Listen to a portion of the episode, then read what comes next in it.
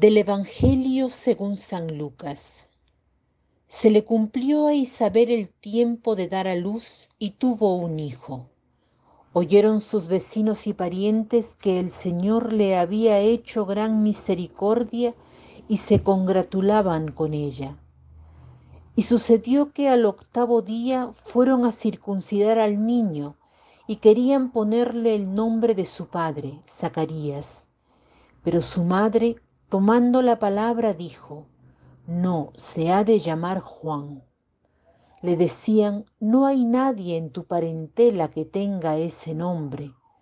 Y preguntaban por señas a su padre cómo quería que se le llamase. Él pidió una tablilla y escribió, Juan es su nombre. Y todos quedaron admirados. Y al punto se abrió su boca y su lengua y hablaba diciendo, bendiciendo a Dios invadió el temor a todos sus vecinos y en toda la montaña de Judea se comentaban todas esas cosas. Todos los que las oían las grababan en su corazón diciendo, pues ¿qué será este niño? Porque en efecto la mano del Señor estaba con él.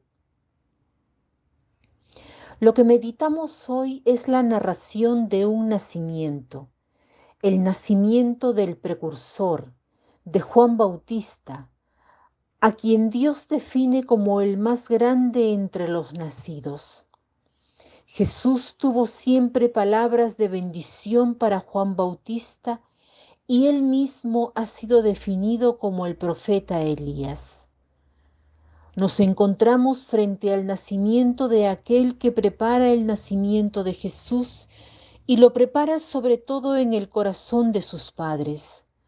Sabemos que Zacarías, cuando el ángel le anuncia el nacimiento de su esperado hijo, no creyó en las palabras del ángel y por ello quedó sin habla, diciéndole que recuperaría el uso de la palabra cuando todo se hubiese cumplido. Y ocho días después del nacimiento de Juan, Zacarías recuperó el habla. ¿En qué momento lo recupera? En el momento el que en que pone al niño un nombre que es único en su familia. Nadie entre sus parientes tenía ese nombre. Esto lleva a pensar en tantas cosas. Usualmente los padres no viven como las madres la espera del niño. La madre lo lleva en su seno por nueve meses y su cuerpo se prepara poco a poco para el nacimiento de su hijo. Para los papás es distinta la relación que instauran con el hijo, el cual se realiza después del nacimiento. Esto me hace pensar que Zacarías tuvo la experiencia de esperar este niño durante nueve meses con su mutismo como recuerdo del anuncio del ángel, como recuerdo de su paternidad respecto a la cual había sido incrédulo. De alguna manera, en estos nueve meses, por el hecho que no podía hablar, le ayudó a custodiar dentro de sí este niño, lo generó dentro de sí como algo suyo, sino como algo que venía de Dios. A veces los padres piensan que los hijos les pertenecen. Zacarías e Isabel desde el inicio han podido experimentar un don recibido que no les pertenecía, sino que les había sido confiado, tanto así que el nombre de Juan significa Dios ha dado una gracia. El nacimiento de Juan ha cumplido la profecía atribuida a, Elías nacerá un niño que convertirá los corazones de los padres hacia los hijos. Es raro pensar en el corazón de un padre que se convierta al hijo. Como decíamos antes, Zacarías ha generado este niño, se ha convertido hacia él, el cual era un don no esperado, un don que venía únicamente de Dios en un momento sorpresivo, porque ambos estaban avanzados en edad. Pensaban que la oración que habían hecho no sería ya escuchada.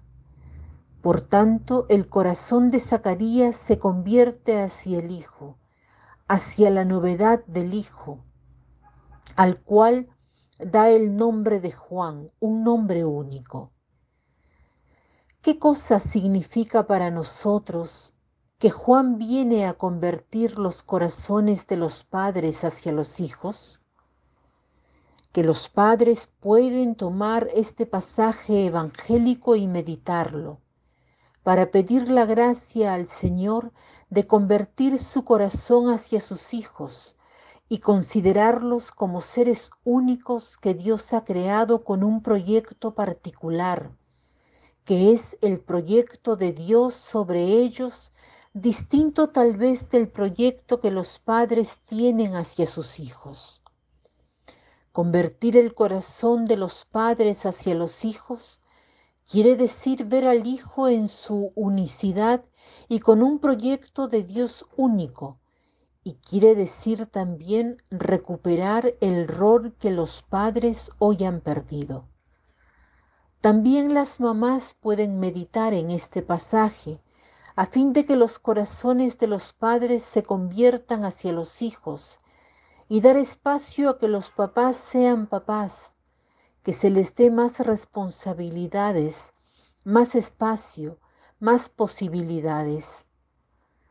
Para los que no tienen hijos, este pasaje vale todavía más, porque el hijo puede ser un proyecto, una tarea que se debe ver como venido de Dios, como una misión confiada por Dios, que Dios nos ha puesto entre las manos.